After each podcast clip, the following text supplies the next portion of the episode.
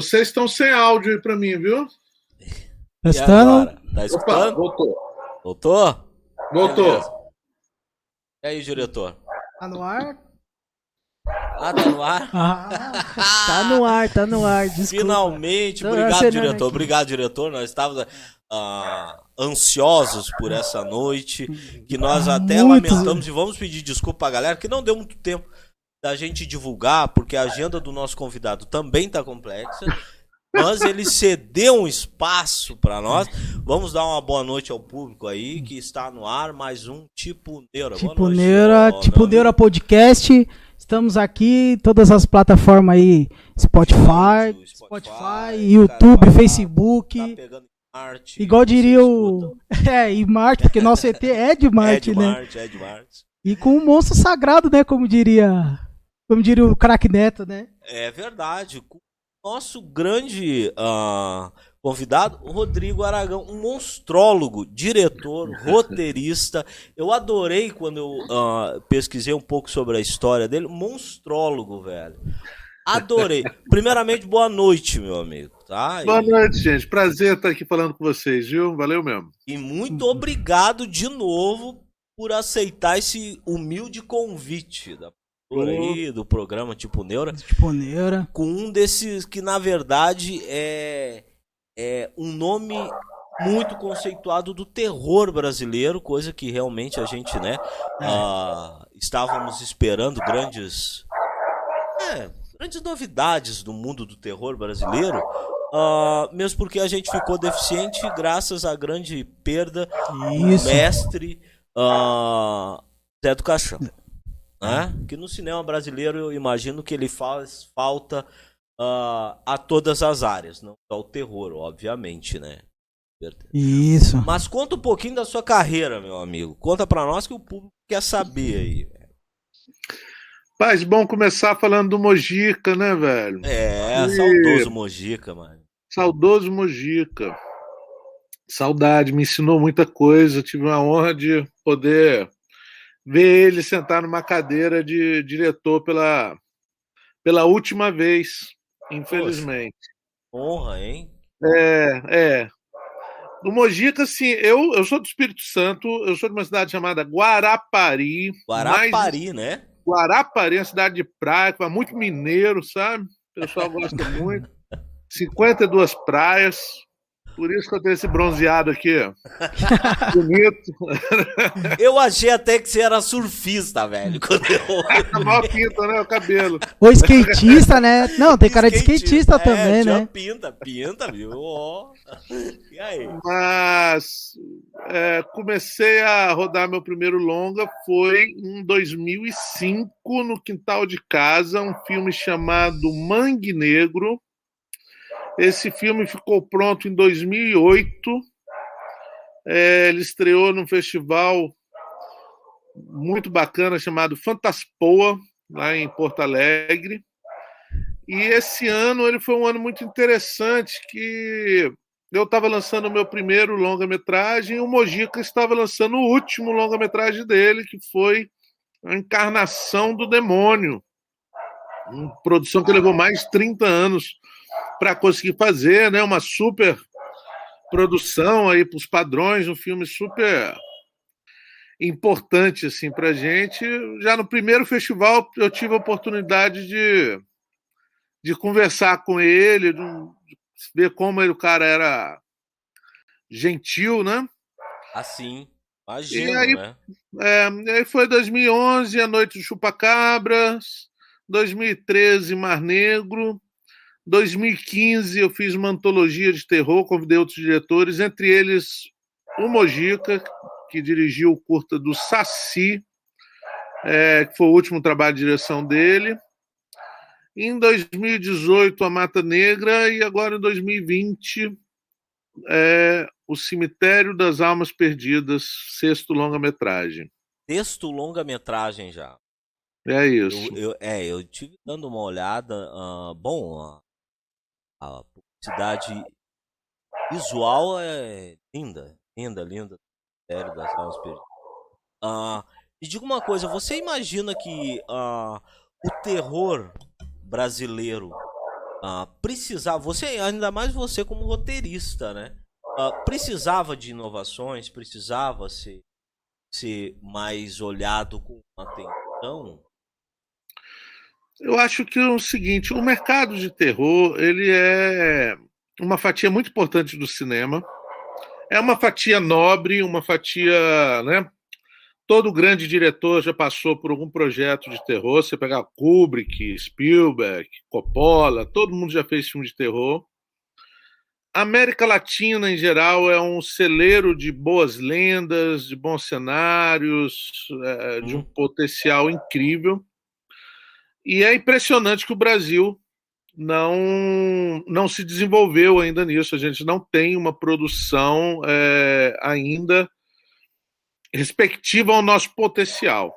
Mas em 2008, como eu disse, foi um ano muito importante, considerado um ano muito importante, porque a gente teve três longas. Encarnação do Demônio, que o Mojica levou mais de 30 anos para conseguir realizar.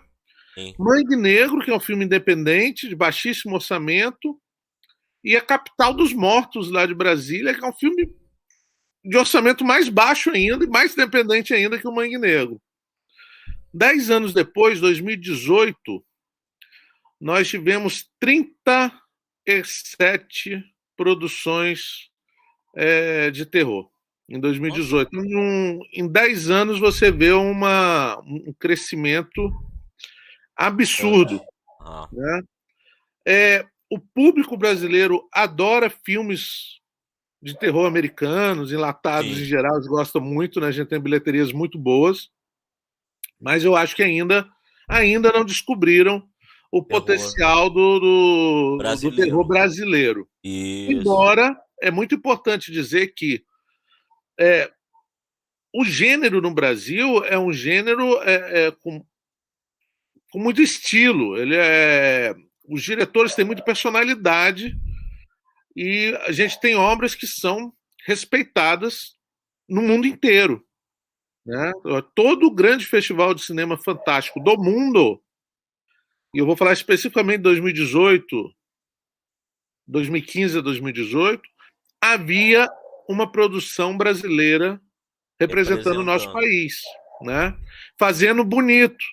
Então, você tem Boas Maneiras, Animal Cordial, né? O Morto Não Fala, Mal Nosso. São filmes que não tiveram grandes bilheterias no cinema brasileiro, mas que fizeram sucesso estrondoso lá fora. É, lá fora. Uhum. Então, assim, falta é, o público ainda descobrir um pouco o nosso potencial. Eu essa semana mesmo eu estava tendo uma conversa sobre o Cidade Invisível, né, que é ah, é um, uma série de uma grande plataforma, uma série feita por um produtor que é brasileiro, mas que mora fora, com uma visão comercial muito interessante, explorando o nosso folclore e fazendo um sucesso absurdo no mundo todo. Então, mostra um pouco do nosso potencial que ainda não foi totalmente explorado. Não, não. É bem comentado, né? Porque realmente... Não, e fala muito sobre o folclore, né? O que nós aqui no brasileiro, né? A gente sempre dá muita moral pro mitologia grega, hoje em dia nórdica, que está né, muito mais em ascensão, Isso. e sendo que a gente é rico em mitologia, né? Todo estado tem, tem suas lendas urbanas, suas mitologias, né? Exato. Desde um curupira a uma saci, um nego d'água, um isso, o saci, saci, o próprio curupira, é, curupira já não sei curupira, se eu falei, o, o boto, boto, né? Nossa. Então, tipo, só isso a gente já tem um enredo para terror. Mula sem cabeça, é. É, mula sem cabeça. A gente é rico em mitologia, é. com certeza. Muito pouco explorado, como disse o nosso convidado, realmente, eu acho.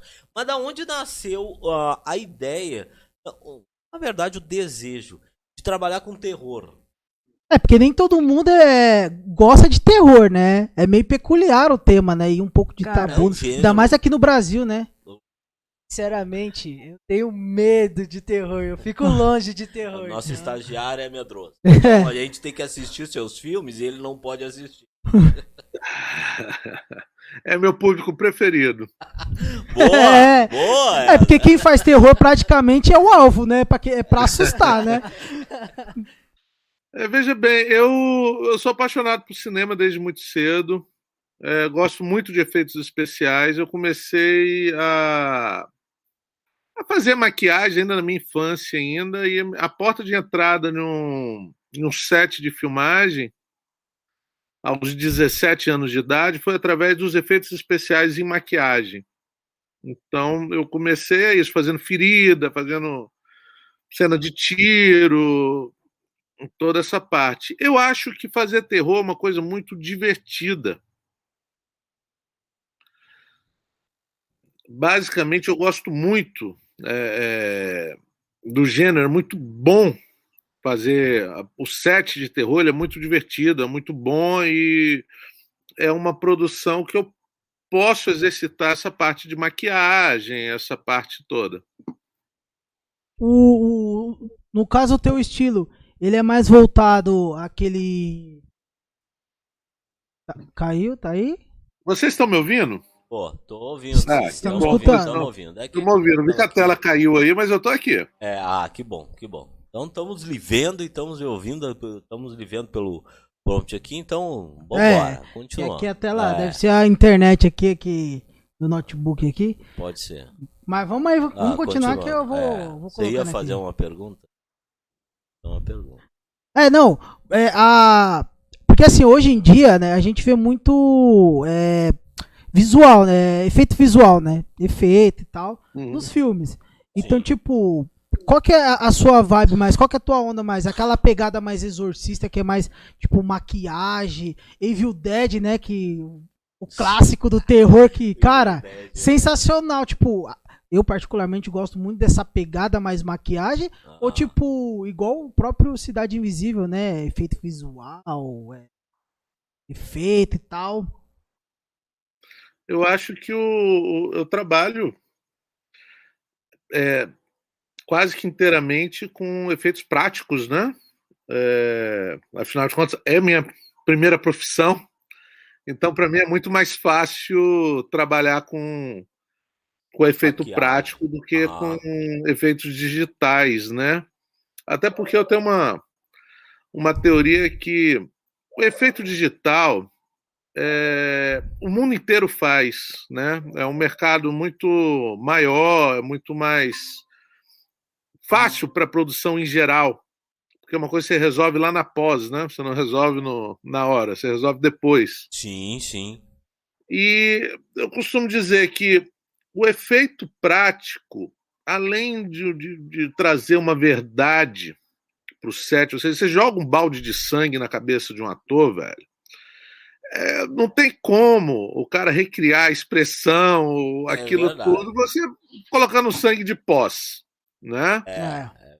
E tem uma coisa, um, quando você faz um boneco, um bom truque ali de maquiagem que está interagindo com os atores, com o cenário, mesmo que não fique perfeito, é legal de ver.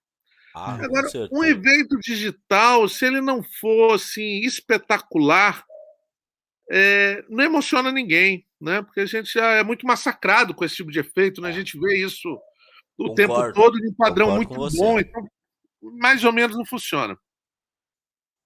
É interessante mesmo, hum. né? Porque a gente vê a diferença. Uh, lógico, é um efeito pós-produção, é uma, um, uma questão onde realmente, uh, como o Aragão falou, uh, a expressão do ator ela já não é tão natural quanto isso durante a gravação, né? Quanto o efeito natural.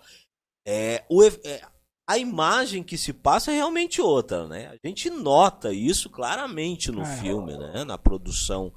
Vale pra série. Você já pensou em trabalhar em série ou só longas? Ah. Rapaz, é... para mim o importante. É terror, é produzir. Não, é tá ah. produzindo, né? É, é a profissão que eu escolhi para viver. É... Eu gosto muito da parte criativa. Eu acho que a gente no Brasil tem uma um problema seríssimo de distribuição é muito difícil. Isso eu nem eu nem estou falando de 2019 para cá que sim, que é um e aí é, né? é um limbo, né? Sim, sim. É. 2020 então, assim, não existiu. o importante é você continuar de alguma forma produzindo. Então, se o formato é, é longa-metragem de, de 2 milhões de dólares, ou se é uma série, uma websérie é, de 10 mil, vou me adaptar para aquilo ali. É, hoje o mercado de cinema ele está parado, né? Então, série é um caminho muito interessante. Eu estou aqui na pré de uma websérie muito baratinha, muito pequena assim, mas que eu estou me divertindo horrores, que a gente deve estar tá rodando dentro de duas semanas. Bacana aí, novidade interessantíssima, né? E, Cara, e desculpa, desculpa te Pode. interromper. É, é, porque até agora eu vejo muita gente falando da, de cidade invisível. Eu não sei do que se trata. Como eu disse, eu tenho muito medo. mas eu já começou bem a pergunta. É... Eu vi que tem terror. O seu medo está mas... exagerado. Cidade invisível não é terror, não, viu? Não, pode, não é pode, terror? lá tá tranquilo. Ah, então, ah, tranquilo. então eu vou assistir, vou começar a assistir. Mas eu queria saber o que se trata. Tipo, eu vi que tem o Saci Pererê, eu acho, né? É, folclore. É, sobre Isso. folclore brasileiro. Só que aí eu achei que ia ter uns medos, eu falei, não, não essa... Não, assiste lá, assiste lá. Nós marcamos a, a é, é, muito importante falar uma coisa, ah. é que o cinema de terror, principalmente o cinema fantástico, é mentirinha, porra. Não é de verdade, não, rapaz. Deixa de ser frouxo. Vai lá, assiste essa porra. Boa! Boa! boa agora, boa. agora oh, sim. Preocupante é... que tá medo é assistir o jornal, cara. Isso que é, é uma merda. Não, concordo. É você sair aqui é, e tomar um tiro, uma bala perdida. Sair né? sem máscara aí numa balada aí, ó. Isso é terror hoje em dia, é. tá ligado? Que o terror tá ali, é verdade. E a gente brinca, mas isso é, é a coisa mais eh, bonita e é o que mais me encanta. É você pegar borracha, pegar mel com chocolate, calda de morango e criar uma criatura, uma cena que não existe de verdade e fazer um espectador ficar com medo, ter emoções, levar susto e rir ah, de uma coisa que não existe. Isso eu acho fabuloso, sim, é o que me atrai é, no cinema fantástico, no cinema de terror. Tanto é que eu não tenho um grande interesse, por exemplo, em fazer slash ou fazer filmes é, é, com uma temática mais realista, social, de violência. Ah, sim. Isso não me atrai, me atrai o fantástico. Então, é que, que é o Cidade Invisível? É pegar essas lendas, esses personagens icônicos brasileiros que são transmitidos normalmente, historicamente, através de tradição oral, né, através de causos, de contos, Sim. que o Monteiro Lobato lá atrás infantilizou, ele popularizou, mas infantilizou, e tentar dar uma roupagem mais moderna, uma roupagem é, é, é de uma estrutura de série gringa, bem básica, mas que funciona muito bem, né? uma fórmula bem.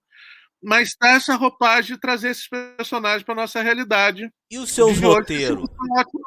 E o seu roteiro? Para você criar a base do seu roteiro, uh, tem um truque ou você já tem uh, a prévia de um desejo sobre um roteiro, sobre a história uh, do seu longa há algum tempo e aí você vai trabalhando na criação desse roteiro? Como é que você faz? Passa a dica, né? É. Não, eu acho que roteiros, uma primeira coisa que eu que eu posso falar assim, eu escrevo roteiro desde os 13 anos de idade. Não.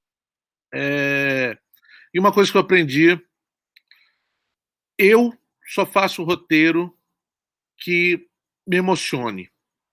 Toda vez que eu tentei fazer um roteiro porque era uma boa oportunidade ou porque era um projeto de alguém que ia dar certo e que eu não estava com tesão, deu errado.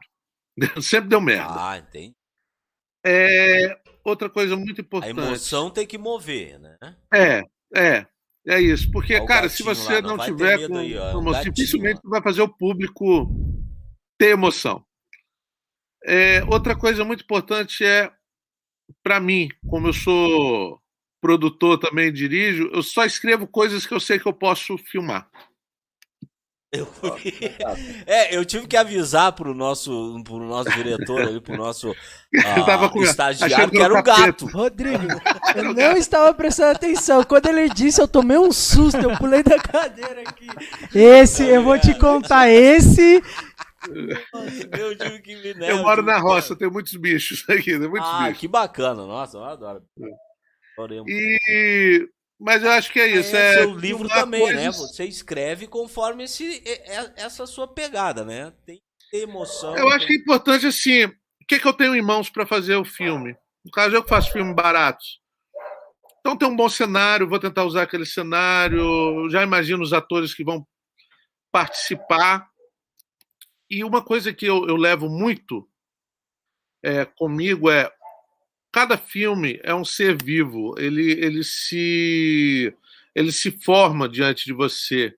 É, você não tem controle absoluto, porque quando você escreve, está na sua cabeça, está aqui. Para você transformar isso em um, em um produto que vai estar numa tela que outras pessoas vão ver, você vai passar por tantos processos tantas pessoas vão estar envolvidas, tantas variáveis, que é muito importante você entender isso. Sim. E muitas vezes o produto final ele é muito diferente do que você escreveu. E alguns diretores eh, sofrem muito com isso, como se fosse uma coisa ruim. Eu já aprendi que não, isso é uma coisa mágica. Isso que é o legal, velho. Natural, né? É. Às vezes você escreve uma coisa, quando o ator fala aquilo ali, fica uma merda. Então, peraí, vamos Vamos rever se você pensa em um cenário e chega lá o cenário que você conseguiu é completamente diferente, né? Na Noite para Cabra tinha uma sequência de, de, uma corrida de carro, que era um carro que eles chamam aqui de carro aranha, que é um carro feito. É, as pessoas da roça pegam os carros e desmontam ele e reconstroem os carros ah, estilosos, sim. meio Mad ah. Max, só para só o interior. Versão Mad Max.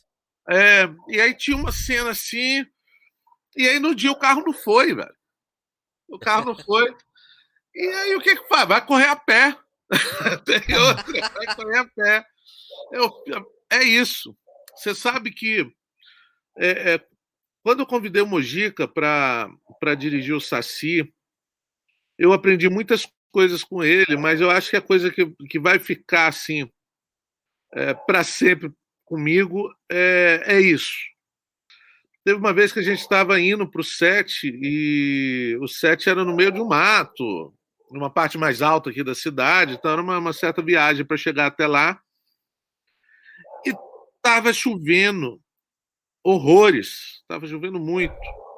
E eu dirigindo o carro falando, poxa, Mojico, estou preocupado com essa chuva. E ele lá do lado fumando o cigarrinho dele, mas o que é que tem a chuva que vai atrapalhar, né? Não, não, se chover, chove na fita. Não é. tem problema. então, isso é uma coisa que eu levo para minha vida, cara. Choveu, vai chover no filme. E às vezes Boa. vai ficar muito mais bonito do que você imaginou. É verdade, é. é. verdade. Bom, lição de um. Não, a própria série, a série do, do Mojica já, né? Mostrou como ele tinha uma, uma mente evoluída, né? Uma cabeça. Né? Quem assistiu é. o primeiro filme, né? Como que ele gravou. Eu assisti aquela série lá. Meu, show de bola aquela que, que os caras. Até ah, que aquele atorzinho. É o Nasser Guy, né? Isso. É praticamente a encarnação. O o Zé do Caixão encarnou nele ali, cara, porque tava. É impressionante. Eu gostei muito da série também, muita gente reclama, mas adorei. Acho que os caras fizeram um milagre ali com o orçamento que eles tinham. E tá muito boa de ver. É uma série muito gostosa de ver, você ri muito. É muito a vida do Mojica é muito, foi muito divertida. E uma das coisas que eu penso assim é a última vez que eu vi ele, que eu visitei ele assim na casa dele, ele já estava bem doente é, fui levar alguns DVDs lá e fomos, né? Quando eu fui para São Paulo. E ele estava no, sofazinho lá, eu conversei bastante com ele. E tinha um, um neto ele é um, um, jovem de uns 20 anos assim. E no final da história o neto veio conversar comigo, ah, porque eu também tenho os roteiros, eu também quero fazer um filme, mas eu sou diferente eu só vou filmar quando eu tiver tudo perfeito, porque eu sou muito perfeccionista. E eu pensei, rapaz, esse cara não entendeu nada que o avô dele fez, velho. Tá essa coisa da geração mais jovem às vezes querer contradizer o, o, o mais velho, né? Mas é isso. Se você esperar a situação perfeita, você nunca, nunca faz. Vai fazer, velho. Nunca então, vai fazer. É uma grande faça missão. o melhor essa, né? como você pode fazer agora para amanhã poder fazer melhor ainda. Exato. Acho que é uma lição até para a vida isso, é. Né? Porque geralmente para qualquer área acha, nossa, né? É, a pessoa acha, ah, não, eu não vou fazer, não, porque não tá, não tá perfeito quanto o momento que eu queria que tivesse para mim fazer as coisas. Mas se não tiver desafio, você não fazer na vida, você não vai fazer nunca.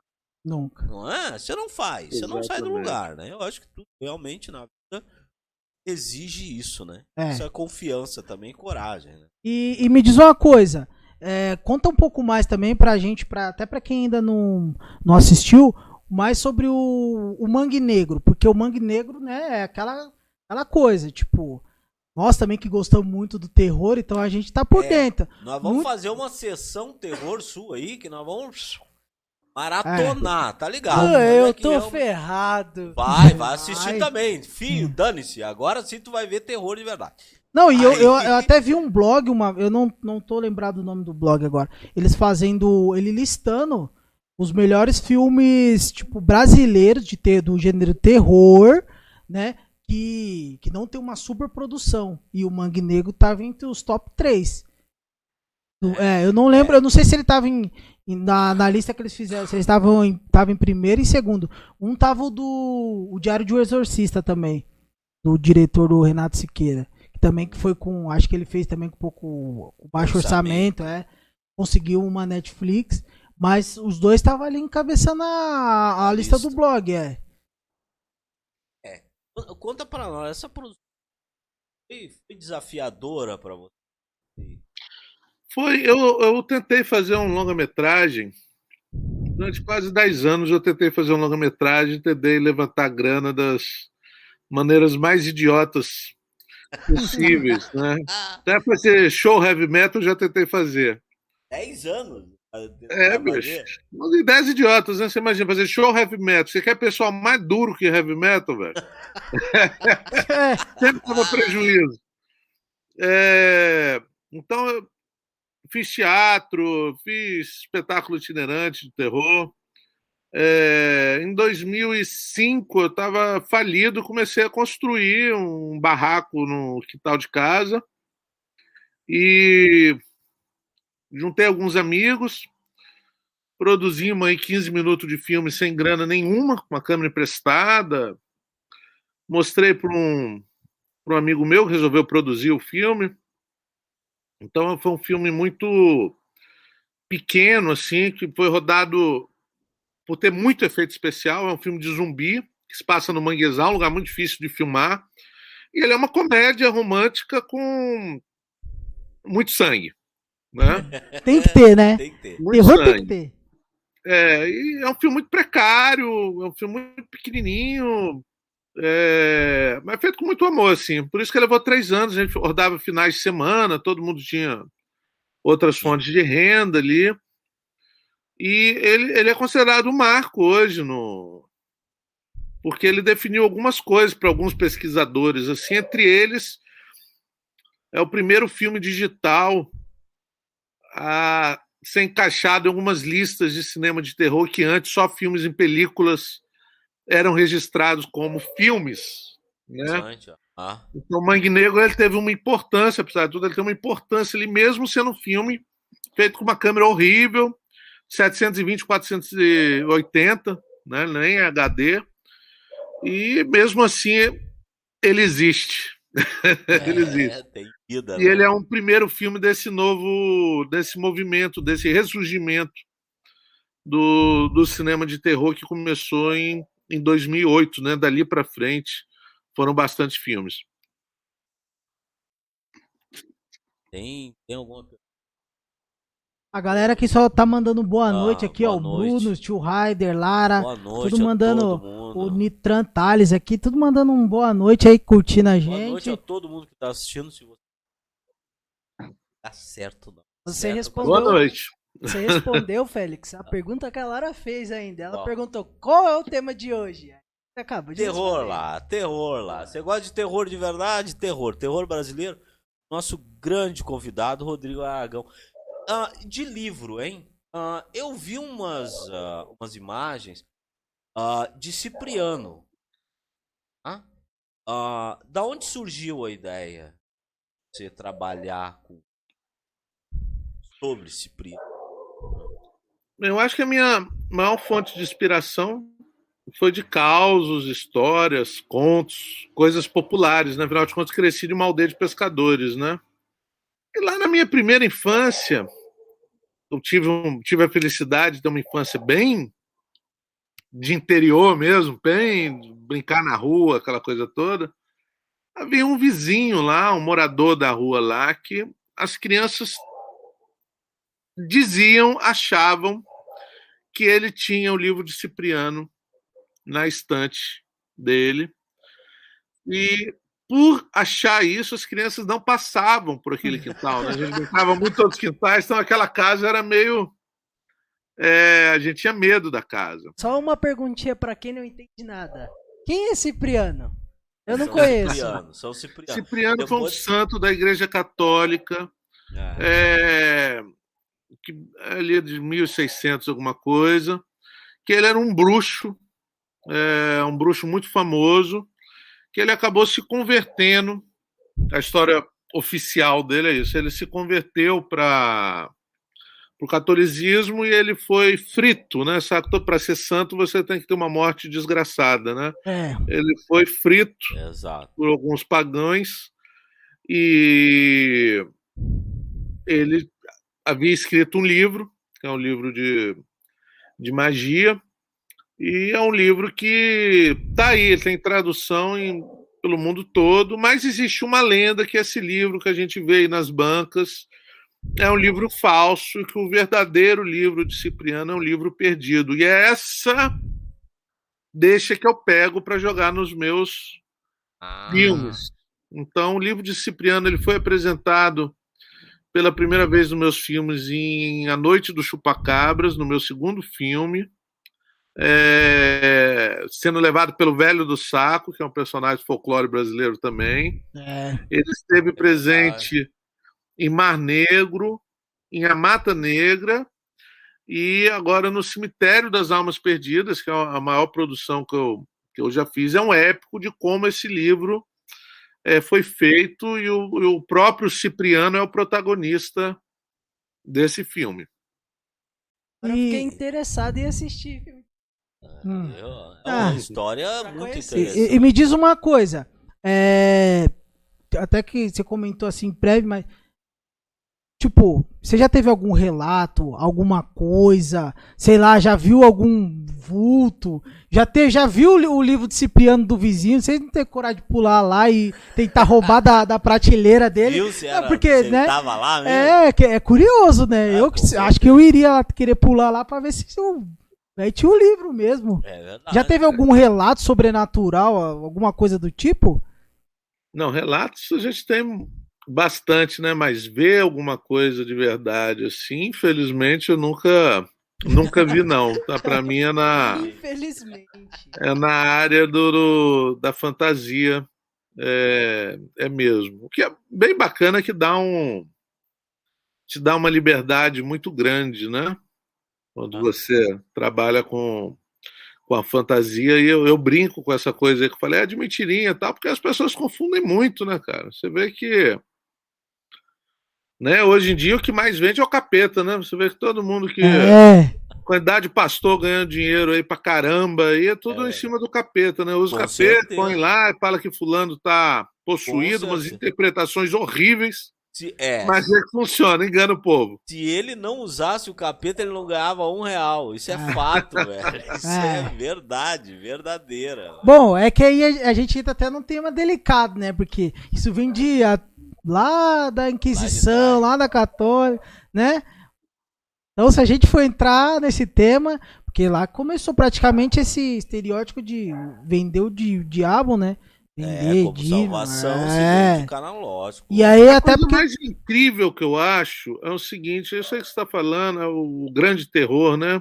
E como a fantasia é poderosa, porque você tem uma igreja que, teoricamente, está falando em nome de Deus e de Jesus, que fez as maiores atrocidades, né? Você queimava as pessoas porque falavam que elas estavam, você torturava, você mutilava, você destruía famílias e, e, e, na verdade, culturas inteiras, coisas demoníacas Tá. em nome de, de Deus. Eu acho que isso é uma coisa que a gente está vivendo aqui hoje com, enfim, com um evangélico neofascista que bandido bom, é bandido morto e, É. falando atrocidades, coisas monstruosas também que é totalmente contra o que está escrito na Tá Bíblia, mas escrito. mesmo assim os caras conseguem vender esse ódio em nome de Deus, É. né? E muitas vezes prega contra os pobres dos filmes de terror.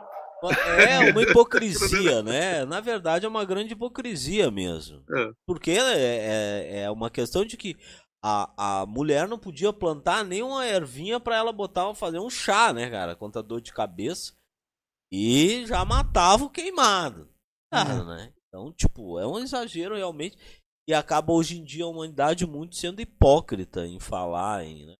É aquela mesma, aquele mesmo relato que conta de que ah, não existe a, a- na frase guerra santa algo conclusivo e real. Na verdade, é uma frase mais mentirosa do mundo, né? É, não existe guerra santa. Guerra nenhuma é santa. Né? É um fato. Então, pô, peraí, que é que, que existe? É, então é, é, realmente É, é até mesmo como o Rodrigo falou. Cara, pra você ser santo, você tem que né, morrer da, do- da pior maneira, Ah, né? sim, Então, sim, sim. você já vê que né, a pró- própria crucificação, né, que não é uma coisa que, né, que, se, que é pra se comemorar, né? E sim pra É, né, é pela pró- própria Paixão de Cristo, né? Que foi um baita de um filme. Porque lá- ali mostrou se realmente aconteceu o fato. É, polêmico, ali né? mostrou ali como realmente, né? Poderia ter E sido, tira- né? E tirando o terror, você tem outra área que chama atenção? Legal. Ou suas, suas fontes de, de inspiração em outras áreas, outras, outras ramificações também? Bem, eu gosto muito da fantasia, mas a minha minha segunda opção assim, de produção que me interessa e que eu, eu, devo estar produzindo alguma coisa em breve é justamente o infantil. É, sério? É claro, eu acho que o terror e o infantil estão muito próximos ali, que são os dois gêneros que você pode mais Verdade. chutar o balde, né? Que você pode criar mais. É A verdade. diferença é que com o terror você pode jogar sangue, miolos, tal. Infantil você vai brincar no máximo com gosma, né, Slimer, mas é tão bom quanto e é um público é o melhor público, o mais importante que que existe, porque a criança ela vai falar se gostou, se não gostou, ela É, ela não está ligando da onde, que Sinceridade. país vem aquilo, né? De, de- de que classe você é, ou, ou do que, que ela estudou, ou qualquer pseudo-intelectualismo, né? Ela vai ser totalmente Isso. sincera. Então, tem É uma- profundo interesse em fazer algumas coisas de fantasia infantil. concordo com você. A criança, ela é um espelho muito sincero, né? Ela realmente ela gostou, ela vai ela vai dizer na lata. É o adulto, cara. Quem faz cinema hoje no Brasil, qualquer tipo de arte no Brasil, você vai enfrentar ódio. Você não enfrenta crítica, né? Você enfrenta muito ódio. É. fazer cinema, fazer cinema de gênero, então, é, é muito dar murro em ponta de faca. Assim, então é, é é isso. O gênero de terror ele é ele ainda é muito diverso, o que é o que mostra uma, uma riqueza, né? Então assim existe o terror psicológico, existe o terror sobrenatural mais ou menos, existe o splater que é o terror com comédia. Então as pessoas às vezes a pessoa gosta de um terror mais sério, de um terror sobrenatural, é, e acha que o, o terror com comédia é, é um lixo total, você não pode É. ter, né? Então tem essas idiotices. Tipo, ah, não pode ter susto. Não pode dar jumpscare. Claro que pode, cara. Você não gosta, tudo bem. Você não gosta, é pode. Pode. Enquanto a criança é muito mais interessante, que a criança simplesmente é o que ela sente, né? É. Se ela não gostou ali, ela desistiu de, de você, vai falar, não, não gostei não. Se ela gostou, ela vai sentar e vai assistir e vai se divertir. Uh, 2020 para você, lógico, pra, eu acho que para todo brasileiro e todo um ano para se tirar do calendário. A é. gente está pagando ainda esse ano até hoje. Ainda está tudo complicado. É, uma, é um momento muito sério. Ah, em 2020, você, ah, em sua casa, você aproveitou para você tomar alguns planejamento, teto, ou seu ano passado? Olha, o 2020 para mim foi terrível falar isso, mas foi muito bom. bom para mim, pessoalmente, foi muito bom. É... Foi melancólico, assim, porque, enfim, eu tinha uma, uma agenda muito fechada de trabalhos que todos foram cancelados. É, eu terminei um filme, O Cemitério das Almas Perdidas, é um filme que eu comecei a escrever ele em 2002, então é um, é um, é um filme da minha vida, é um filme que Nossa. ele me motivou muito tempo, ele é meu filme de gaveta, assim, eu sonhei muito fazer, é, então foram, né, quase 20 anos tentando fazer esse filme, ele ficou pronto em 2020, e isso foi uma coisa boa e ao mesmo tempo terrível, porque eu não tive. Foi o meu primeiro filme fora do baixo orçamento, é um filme de 2 milhões e 100. É um filme que trabalhamos muitos anos nele. É um filme feito para o cinema, então ele foi um filme filmado com uma Alexa, em 4K, com som 5.1, tudo para sala de cinema. E eu nunca vi ele é, em uma sala de cinema, né? Ah. Então hoje a gente ia lançar ele em 2020, a gente ia lançar ele provavelmente em 2022, cara, porque 2021 não vai ser melhor do que 2020, não. Na verdade, eu acho que vai ser é. bem pior. É... E a gente acha que era melhor. As pessoas estão precisando sair dessa realidade um pouquinho e ver fantasia, então lançamos.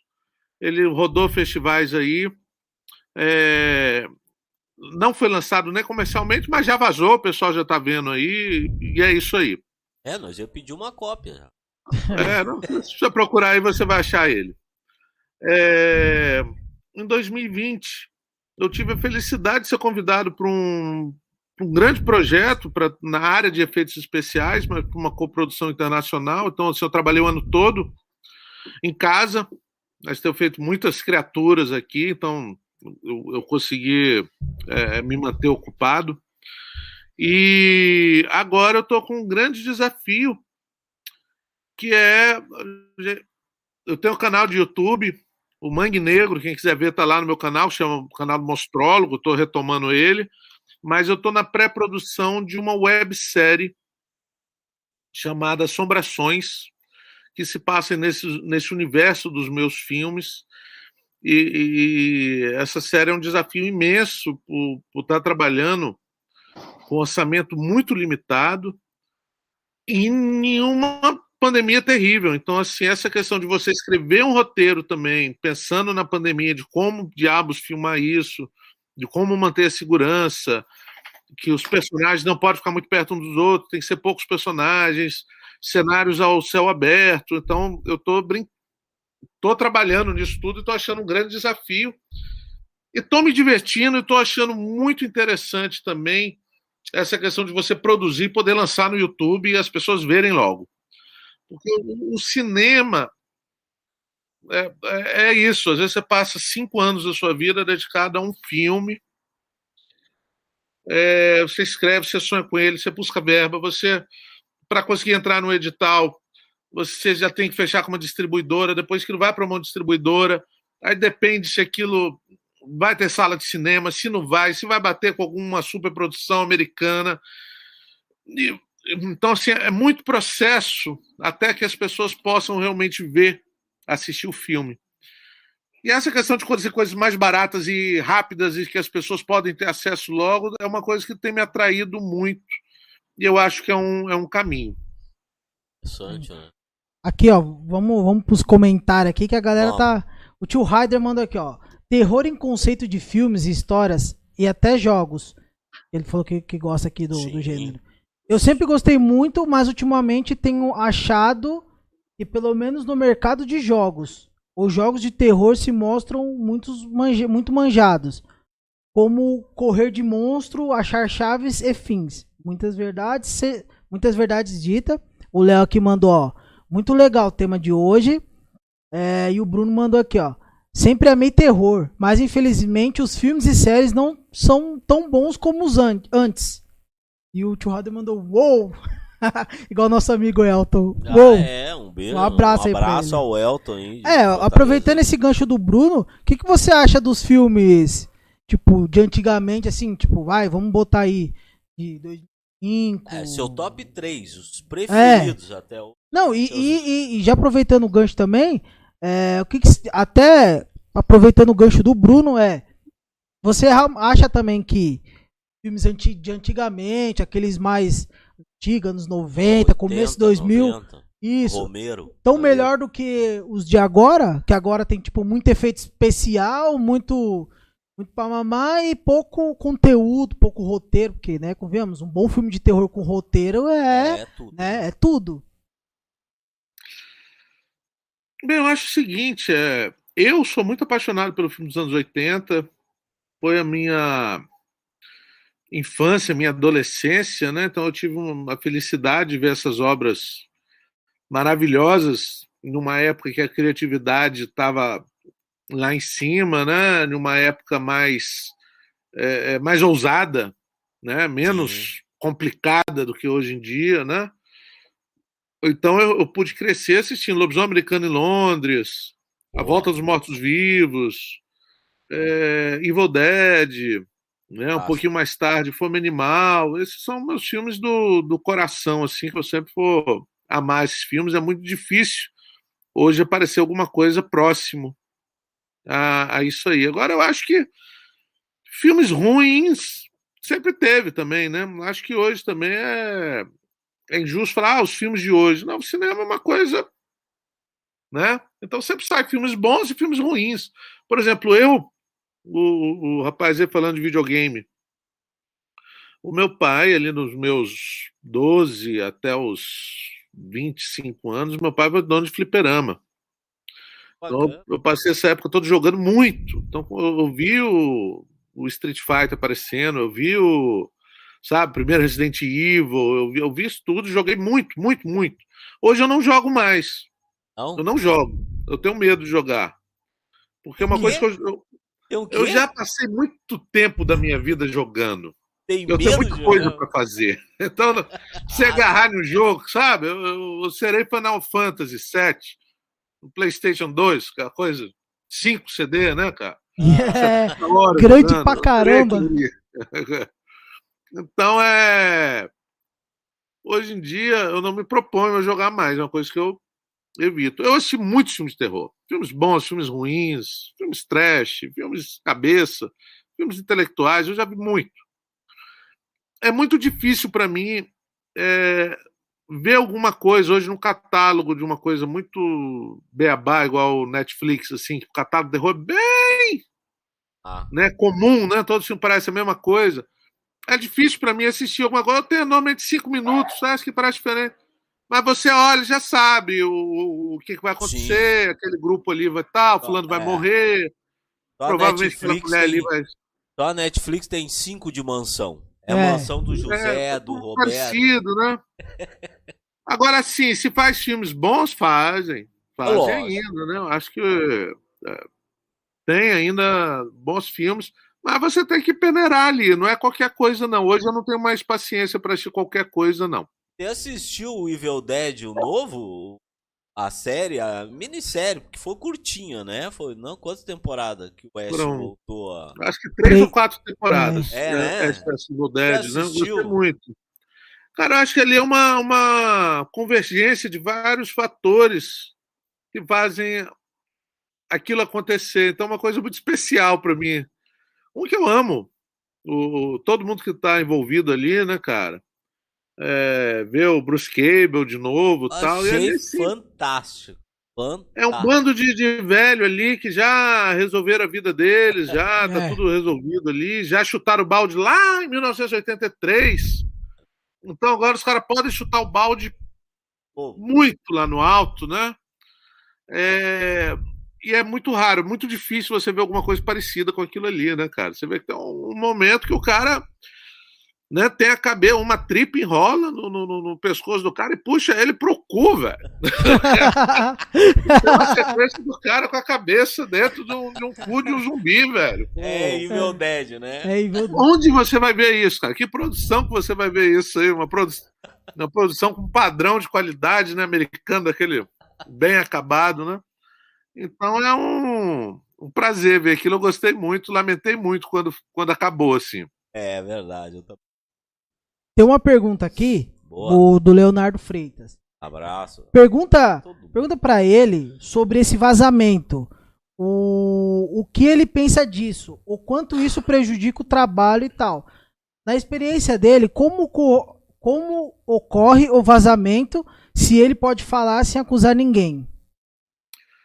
Rapaz, sim, é, prejudicou bastante. Ao mesmo tempo que quem faz filme quer que as pessoas vejam.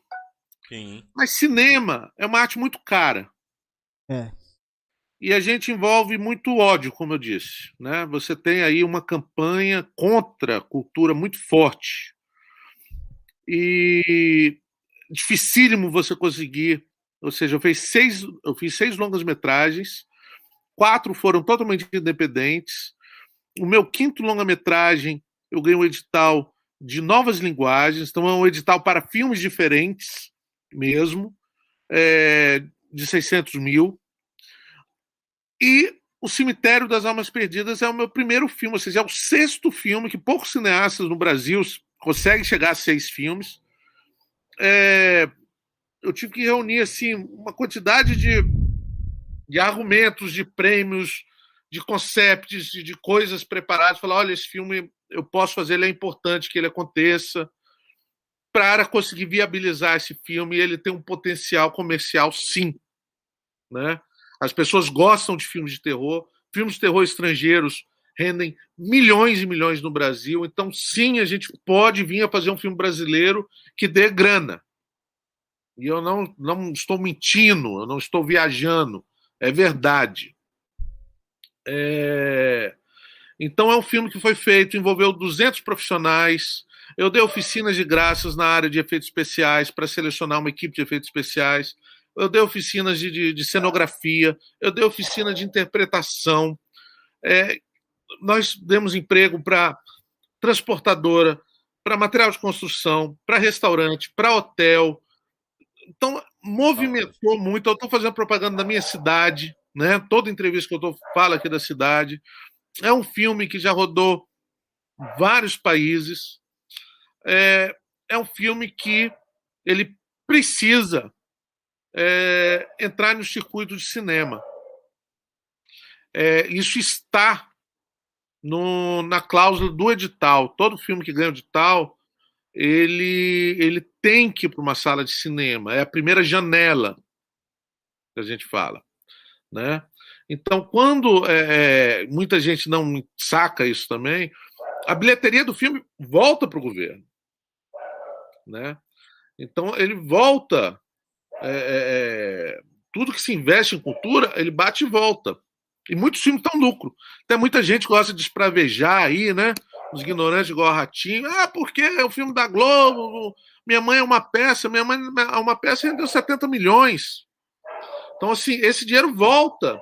E graças a um filme desse, se faz vários filmes undergrounds, filmes é, é, diferentes. Então, é uma coisa que tem que existir. Isso não é uma coisa inventada no Brasil. Então, você tem é, uma paralisação total da Ancine e você tem uma pandemia que te impede de comercializar o filme no cinema.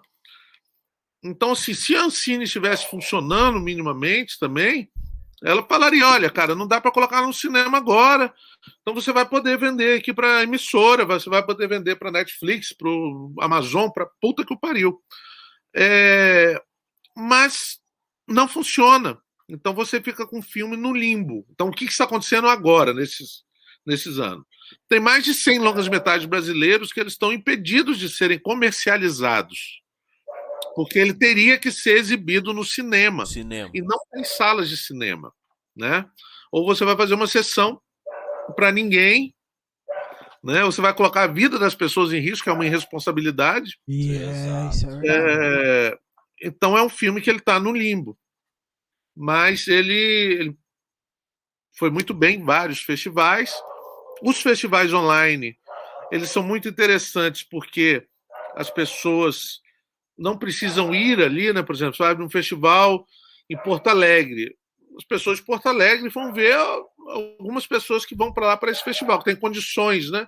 Quando o festival é online, você, pessoas do país inteiro podem ver de graça. Só que você não vai ter o, o, a parceria comercial, que às vezes acontece, de você conseguir comercializar o seu filme ali, de você conseguir, como já aconteceu muito comigo, um parceiro para o seu próximo projeto, conhecer um ator é, é que está ali participando com outro filme, você convidar ele para o seu filme. É, isso é fundamental e isso acabou. É, e você tem esse problema dos filmes vazarem. Então é, é triste para mim não ter visto o meu maior filme nas salas de cinema. É triste para mim saber que eu não posso comercializar o filme e que ele vazou, é... mas que as pessoas estão vendo. Então é bacana. Eu não. Tanto é que eu estou falando aqui, ó. Você quer ver? Você vai conseguir aí. Busca aí no YouTube, no... você vai encontrar. Eu não, não brigo, não. Mas é, eu gostaria muito de ver o filme ter um êxito comercial. Comercial, né? lógico. Isso. isso não é bom. Tem pessoas que não entendem essa parte, até por isso que eu estou falando isso aqui também, porque tem gente que comenta lá no, no, no, no YouTube. É um absurdo isso. Esse diretor tinha que colocar o filme dele aqui, porque é feito com verba pública, então tem que ser para o povo. Não, gente, o dinheiro volta. 80% de, da bilheteria volta para. Tem gente que não entende. O governo não entende isso, né? Às vezes não quer entender também. Então, realmente, é, vazou, mas tem muita gente vendo o é, filme, que é bacana. É complicado, né? Mas é interessante a pergunta do Leonardo, que já ajudou também a ser esclarecido ao público quanto da importância desse trabalho ele ser comercializado, ele ser fato, né? levado a, ao cinema, lógico. Aí um ano atípico como é. o ano passado. A gente está sofrendo. Isso é, é inteiro, Deus. Ah, mas um filme, uma produção como essa, todo esse empenho para ficar no limbo realmente é, é complexo. Imagino ver esse mistério assim difícil, né? Como é agora.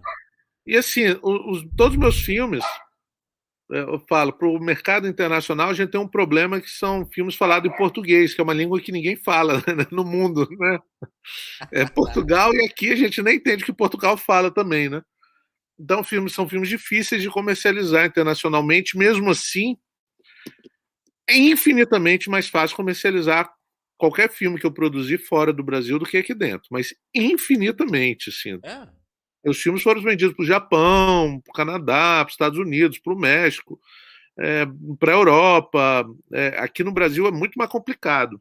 Então é, o, tem isso também. Mesmo com, com, com os incentivo fiscal, tipo Lei Rouanet, que hoje em dia está tá muito mais difícil. Olha, Lei Rouanet né? não se usa para cinema, não, viu, cara? É...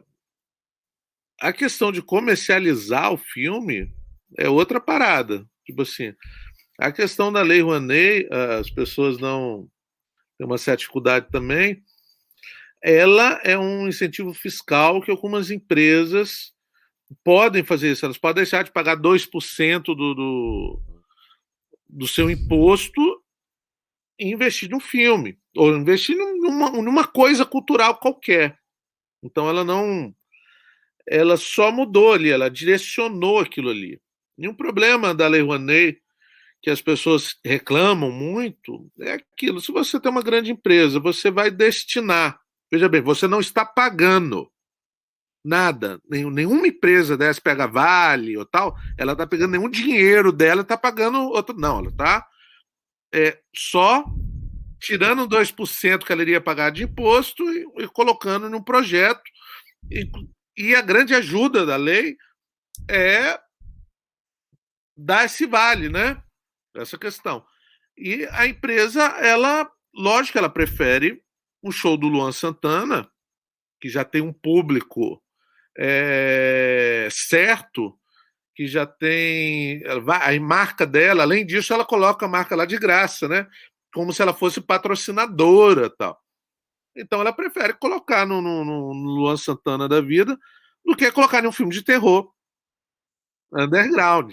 Isso é, é óbvio, né? Então, assim, por isso que a Lei Rouanet é muito difícil você colocar em cinema, trocar royalty, é, é bem complicado, assim de funcionar. Eu não conheço ninguém que trabalha com cinema que já conseguiu é, usar a lei Rouanet. Normalmente são as leis de, de, são outras leis, né? São os editais e são os fundos setoriais, que também pararam todos, né? Infelizmente estão todos Sim. parados atualmente.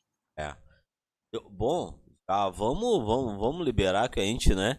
É. Tem que liberar o nosso convidado, porque senão praticamente ele vai ficar aqui até a hora da cu Parece é. madrugada, diz a lenda. É, sei lá. E nós Apesar não que estamos incomodando ele, ó, já é uma hora, passou. Se for, hora, se for a Alessandra Negrini, né? A Cuca, cara.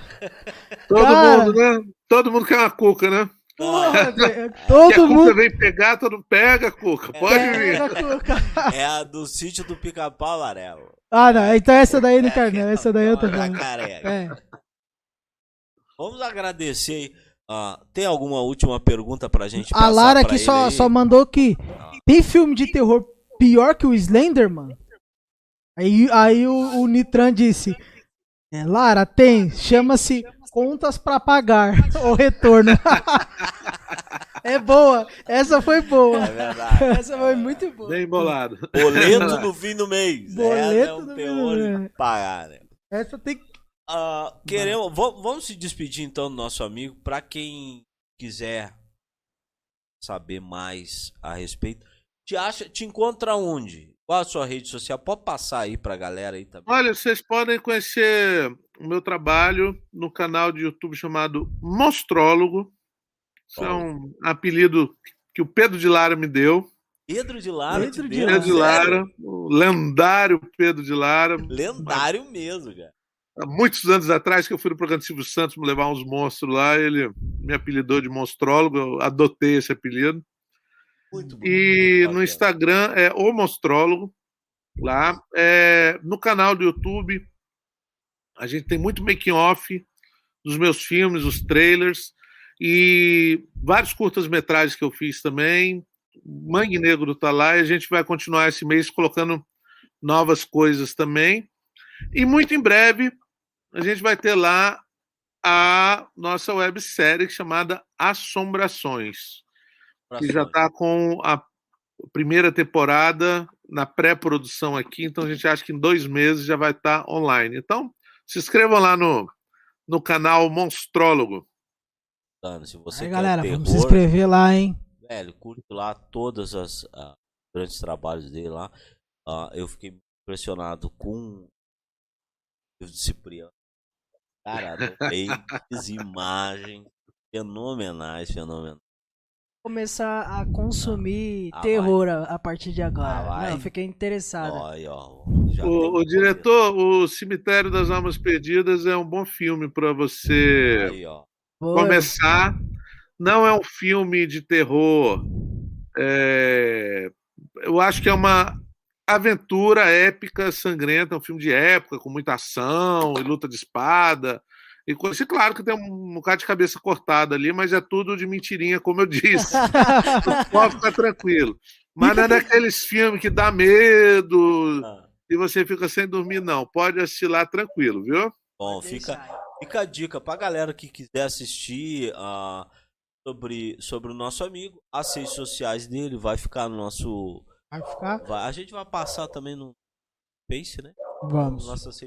Também o canal para encontrarem ele lá também, para tirarem as dúvidas, para estarem a par da sua agenda, das suas novidades aí que a gente ah, vai ficar curtindo.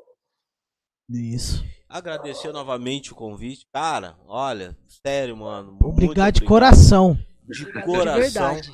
por aceitar esse convite humilde da nosso tipo neuro, né? É. Viu, gente? Quer Eu que mandar- agradeço a, a janela aqui, viu? Obrigado pelo bate-papo.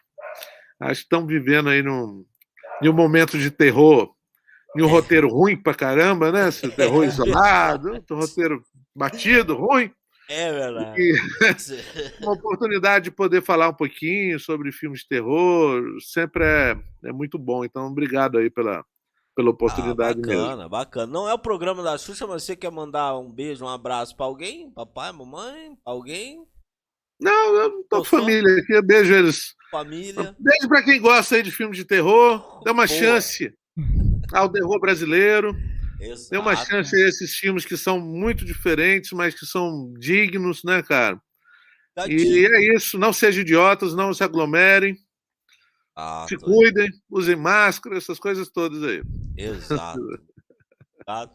É isso então, né, É diretor? isso. Ó, estagiário diretor, quer mandar um abraço pra alguém também? Só Tchau. pro Aragão, porque eu, realmente fiquei interessado em, em filme de terror por causa dele. Ô, se você não assistir, eu vou falar pra ele. Eu vou ligar pra ele e vou dizer que é a maior conversa sua. Pode pô. crer. Não, nós Pode vamos gravar. Começar com... Nós vamos gravar ele assistindo e vamos marcar você lá no Insta, Rodrigo. É, vamos te mandar. Vamos é, te mandar. Dar uma olhada aí no peão aí. Ele assistindo teu filme, assistiu. claro, né? É O teu lógico. filme. Sim, sim.